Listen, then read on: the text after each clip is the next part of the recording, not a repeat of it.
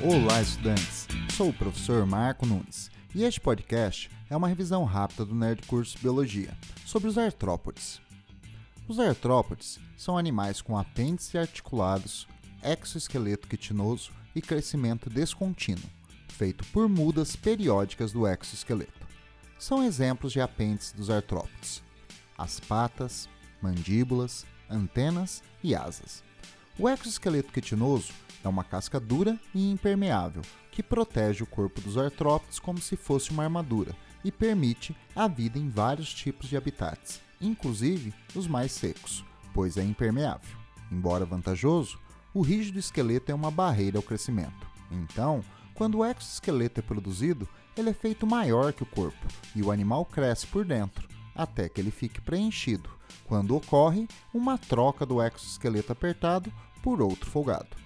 A troca do exoesqueleto é chamado muda ou equidise. O exoesqueleto descartado é a equisúvia, e o processo é controlado por um hormônio chamado equidisona.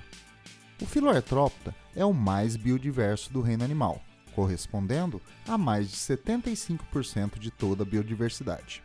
O filo é dividido em cinco classes: insecta, aracnida, crustácea, quilópoda e diplópoda. Os insetos são o grupo mais biodiverso. Envolve abelhas, formigas, borboletas, besouros, percevejos, gafanhotos, grilos, baratas, pulgas, piolhos, traças, entre muitos outros. Os aracnídeos agrupam as aranhas, escorpiões, opilhões, ácaros, carrapatos e cravos. Na classe crustácea estão os camarões, lagostas, siris, caranguejos, cracas, baratinhas da praia, lepas e tatuzinhos de jardim. Os quilópodes são representados pelas centopeias e lacraias. Os diplópodes pelos gongos, também conhecidos como piolhos de cobra. Bom, é isso aí. Continue firme nas revisões do Nerd Curso Biologia e bom estudo!